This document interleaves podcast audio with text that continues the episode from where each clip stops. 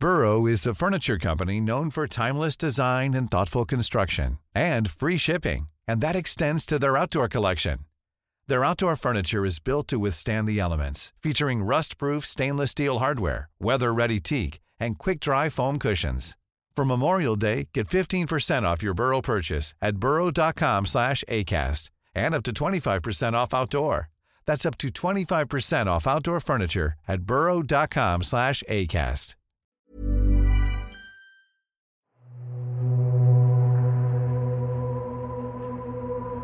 Su ambición era muy clara. La cumbre de la ONU sobre el clima debía asegurar un acuerdo que diera al mundo la oportunidad de evitar los peores impactos del cambio climático, limitando el calentamiento global a 1.5 grados Celsius por encima de los niveles preindustriales. El acuerdo cumplió con el requerimiento, pero a duras penas, y su éxito final vendrá determinado por las futuras acciones de los gobiernos que lo han negociado, según los anfitriones británicos de la cumbre, los participantes y observadores. El pacto, respaldado por casi 200 países, apuntó por primera vez explícitamente a los combustibles fósiles, el mayor impulsor del calentamiento global provocado por el hombre. Pidió a los gobiernos que aceleren la reducción de emisiones y prometió más dinero para los países pobres que luchan contra el cambio climático. También dio paso a compromisos y pactos voluntarios de países, empresas e inversores para limpiar las emisiones de coches y aviones, frenar el potente gas de efecto invernadero metano proteger los bosques y reforzar la financiación verde.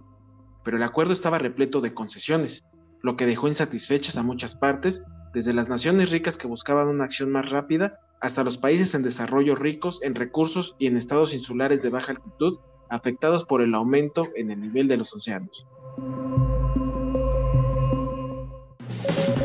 Las claves del mundo. El contexto internacional en Podcast OM.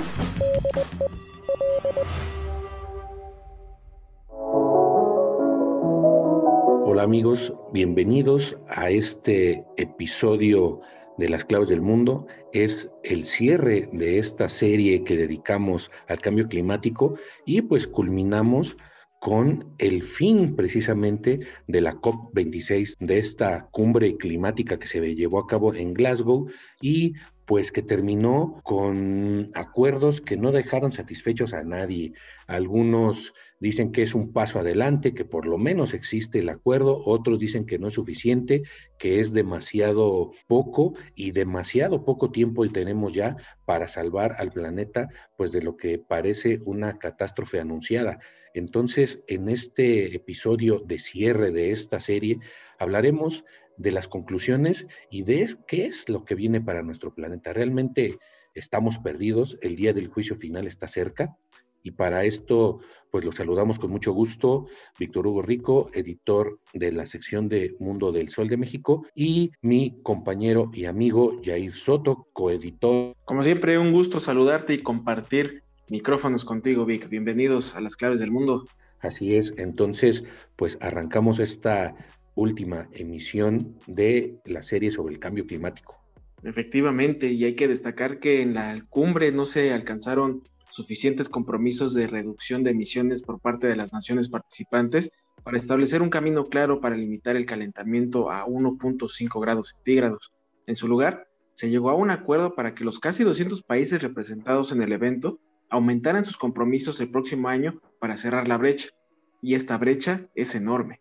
Los compromisos actuales de los gobiernos para reducir las emisiones en esta década conducirían a un calentamiento de 2.4 grados Celsius, según especialistas de las mismas Naciones Unidas.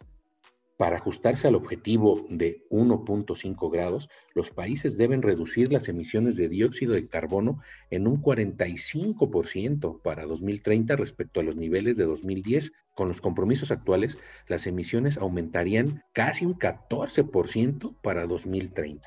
China, el mayor emisor de dióxido de carbono del mundo, anunció en una declaración conjunta con Estados Unidos antes de que acabara la cumbre que aceleraría los esfuerzos para reducir las emisiones frenando el uso del carbón, luchando contra el metano y preservando los bosques. Sin embargo, dio pocos detalles. China también formó parte de un grupo de países en desarrollo ricos en recursos naturales que suavizaron el lenguaje dirigido a los combustibles fósiles en el texto del Acuerdo de Glasgow. El borrador pedía a los países que eliminaran el uso del carbón y las subvenciones a los combustibles fósiles, pero a medida que se desarrollaban las negociaciones, se cambiaron las palabras. El carbón se convirtió en carbono degradado, dejando margen para seguir utilizando este elemento con tecnología de captura de emisiones. También las subvenciones se convirtieron en ineficientes, sin que se definiera qué tipo de subvenciones se consideraban ineficientes, lo que dio margen de maniobra a los gobiernos para seguir financiando el petróleo, el gas y el carbón. Por si fuera poco, una intervención de última hora por parte de India y China justo antes de que se adoptara el pacto, también cambió la eliminación gradual del carbón solicitada por una reducción gradual. Aquí nos dimos cuenta cómo una sola y simple palabra puede cambiar toda la política ambiental. Por otro lado, y un punto a destacar es que Glasgow, cuna de la revolución industrial alimentada con carbón, será para siempre la ciudad donde por primera vez al mismo alto nivel tras 26 conferencias, las palabras combustibles fósiles y carbón, que designan a las principales causas del calentamiento global, han sido plasmadas en el papel. Desgraciadamente, la voluntad política colectiva no fue suficiente para sobrepasar las profundas contradicciones entre países y entender el momento de ponerse en modo urgencia. Nuestro frágil planeta pende de un hilo. Estamos tocando a la puerta de una catástrofe climática. Antonio Guterres, secretario general de la ONU. El acuerdo de Glasgow tuvo un resultado mixto en materia de financiación, un tema polémico entre los países pobres y sus homólogos ricos y poderosos. La financiación se reduce a la cuestión de la equidad y así las naciones ricas, cuyas emisiones históricas son en gran medida responsables del cambio climático, pagarán los costos que está imponiendo a los países más pobres del mundo. El acuerdo logró algunos avances pidió a los países desarrollados que al menos dupliquen su provisión colectiva de financiación climática para la adaptación a las partes que son países en desarrollo respecto a los niveles de 2019 para 2025. También por primera vez se mencionan las pérdidas y daños en la sección de cobertura del acuerdo. Las pérdidas y daños se refieren a los costos que los países ya están afrontando por los desastres provocados por el clima, para los que esos países han buscado durante años una compensación. Pero tras la resistencia de Estados Unidos, la Unión Europea y otras naciones ricas, el acuerdo no logró asegurar los fondos para esa compensación.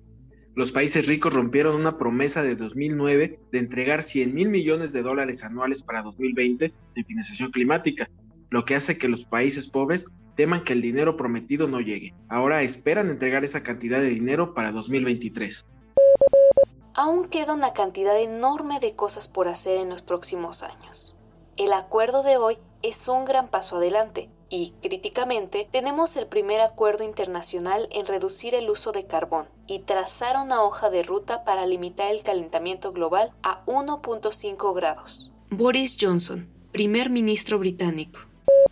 El clima en general al final de la cumbre fue de frustración con denuncias de cambios de última hora en el documento final a espaldas del Pleno, que muchos países denunciaron y que incluso hizo llorar o digamos soltar algunas lágrimas de cocodrilo al presidente de la COP26, el británico Alok Sharma, quien antes y durante la cumbre estuvo bajo fuego de la crítica acusado de complacer a China, ya que los medios estatales dicen que elogió los esfuerzos de Pekín para abordar el cambio climático durante una visita oficial que realizó ese país, a pesar de que China es el mayor emisor de gases de efecto invernadero.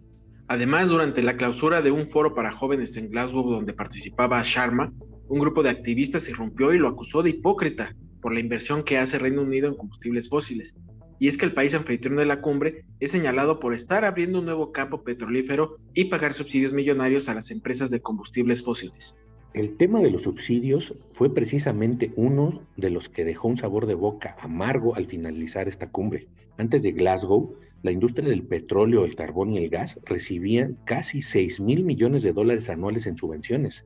Según un análisis de la plataforma Price of Oil, en los últimos tres años, los países del G20 han aportado casi 200 mil millones de dólares de dinero público a estas industrias altamente contaminantes, más del doble dinero invertido en energías renovables. Y aunque los acuerdos firmados en la COP26 suponen un tímido cambio, pues a partir del año que viene se desviarán alrededor de 15 mil millones de dólares al año de los combustibles fósiles a las energías limpias. Grupos ecologistas denunciaron que los acuerdos no son vinculantes, es decir, eh, de cumplimiento obligado, y son insuficientes para detener la tendencia del calentamiento global. Por todo esto, para muchos, Glasgow solo se convirtió por dos semanas en una agencia de relaciones públicas. Mohamed Adow, director del grupo de reflexión sobre el clima Power Shift Africa con sede en Nairobi, aseguró que esta COP26 hubo dos realidades. Una, dice, es el mundo de los comunicados de prensa del gobierno británico anunciando una serie de iniciativas, sugiriendo que todo está bien y que casi hemos resuelto la crisis climática. La otra realidad está fuera de esa burbuja de relaciones públicas, pero el clima, el clima realmente son los hechos, aseguró. Sea como sea, la gran promesa de limitar el calentamiento global a un máximo de 1.5 grados ha vuelto a fracasar en Glasgow. También ha fracasado una vez más el compromiso global del Acuerdo de París, aunque la ONG ambientalista Greenpeace International catalogó el texto final de la cumbre como un logro por el simple hecho de que exista. El lenguaje sobre el carbón y los subsidios ahora incluye una referencia a una transición justa y eso es bienvenido, declaró la directora ejecutiva del grupo, Jennifer Morgan. La COP26 ha concluido. Aquí un breve resumen. Bla, bla, bla. El verdadero trabajo continúa fuera de estas salas y nunca nos rendiremos. Nunca. Greta Thunberg, activista ambiental. Pero el último clavo en el ataúd de esta cumbre lo puso el diario estadounidense The Washington Post con una investigación que encontró que muchos países reducen sus emisiones de gases de efecto invernadero en los informes que entregan a las Naciones Unidas cada año. De hecho, el análisis de los 196 informes disponibles dibuja una brecha abismal entre lo que las distintas naciones declaran y lo que están emitiendo realmente. Este reporte supone un escándalo de proporciones gigantescas que está obligando a replantear cómo se está luchando en contra de esta crisis climática. En su demoledor reportaje, el Post pone como principal ejemplo a Malasia. El último catálogo de emisiones de gases de efecto invernadero que Malasia envió a Naciones Unidas parece el informe de un universo paralelo, indica el diario. El documento de 285 páginas sugiere que los árboles malayos están absorbiendo carbono cuatro veces más rápido que los mismos árboles de la vecina Indonesia. Con esa rotunda frase, el informe pone en duda uno de los pilares básicos de la lucha contra el cambio climático, la forma en que contamos las emisiones de cada país. La suma de los informes de emisiones que los países han ido entregando a la ONU, que muchos llevan años sin actualizarlos, por cierto, reveló que estaba entre 8.500 y 13.000 300 millones de toneladas por debajo de lo que las estimaciones independientes han encontrado. Otro de los hallazgos fue que los países petroleros ocultan las emisiones de metano que emiten sus pozos petrolíferos, o que Vietnam dice que no tiene fugas en sus aires acondicionados, aunque en Estados Unidos se estima que las fugas llegan al 25% anualmente o que los datos de los países ganaderos son mucho menores que los que podemos conseguir con imágenes vía satélite.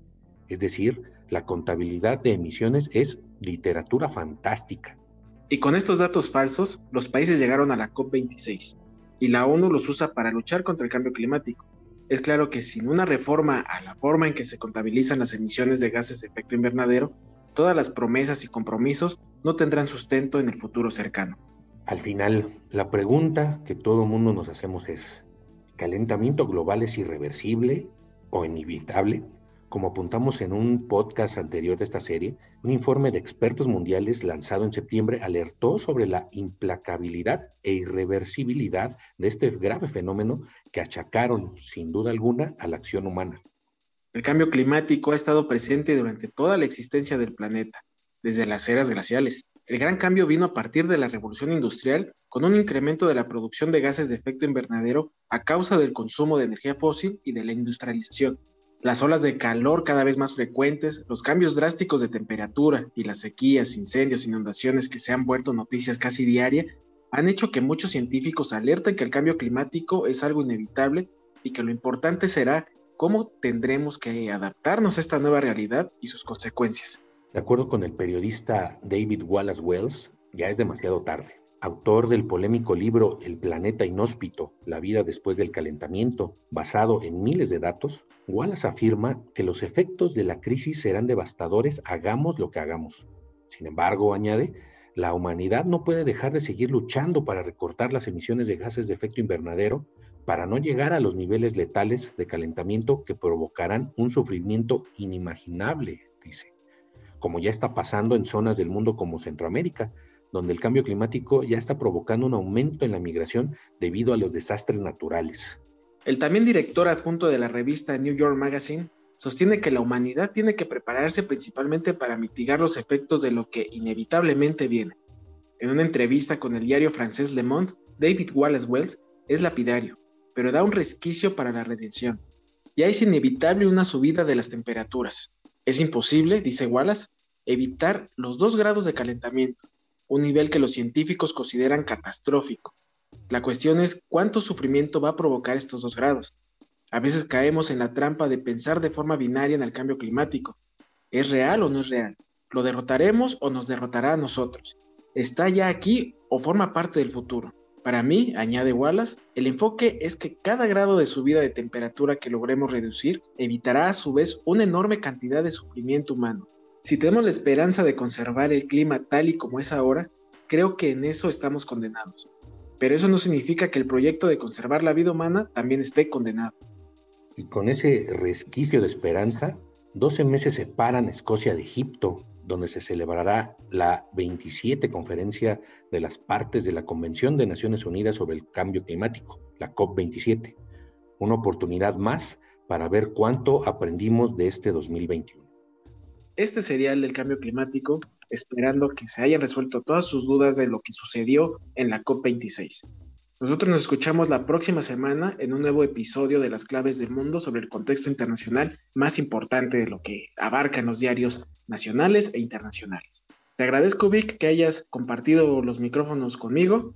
Agradecemos la producción de Natalia Castañeda y no sin antes invitarlos a que se suscriban, que nos sigan en las principales eh, plataformas de podcast como Spotify, Google Podcast, Apple Podcast, Amazon Music, Acast, Deezer Ahí estarán todos los episodios de las claves del mundo y también de todo el contenido que Organización Editorial Mexicana pone a su disposición. Así es, Jair, esta semana vamos a recomendar, como otras semanas lo hemos hecho, Economía Pesada, de los mejores programas en la plataforma de podcast sobre negocios, economía, finanzas, todo lo que usted necesita saber sobre su bolsillo, sobre la macroeconomía, sobre los precios de la tiendita de la esquina y sobre los precios del petróleo, todo lo que usted necesite saber está en Economía Pesada con Luis Carriles e invitados. Una forma digerida de entender las finanzas en nuestro país. Y bueno, entonces también los invitamos a que nos sigan escribiendo nuestros canales de contacto, nuestro correo electrónico podcast.om.com.mx y también nuestra cuenta de Twitter arroba el sol de guion bajo México. Escríbanos todas sus dudas, sugerencias. Muchas gracias nuevamente por habernos acompañado. Tenemos una cita el próximo lunes. Hasta entonces, nos vemos Vic. Gracias Jair, gracias a todos y aquí los esperamos la próxima semana.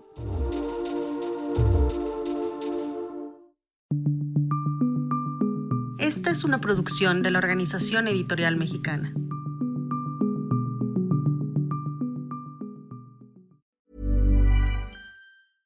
How would you like to look five years younger? In a clinical study, people that had volume added with Juvederm Voluma XC in the cheeks perceived themselves as looking five years younger at six months after treatment. Look younger, feel like you. Add volume for lift and contour in the cheeks with Juvederm Voluma XC. Reverse signs of aging by adding volume to smooth laugh lines with Juvederm Volure XC. For important safety information and to find a licensed specialist, visit juvederm.com. That's J U V E D E R M.com. Not for people with severe allergic reactions, allergies to lidocaine, or the proteins used in Juvederm. Common side effects include injection site redness, swelling, pain, tenderness, firmness, lumps, bumps, bruising, discoloration, or itching. There's a risk of unintentional injection into a blood vessel, which can cause vision abnormalities, blindness, stroke, temporary scabs, or scarring. Talk to a licensed specialist to find out if it's right for you.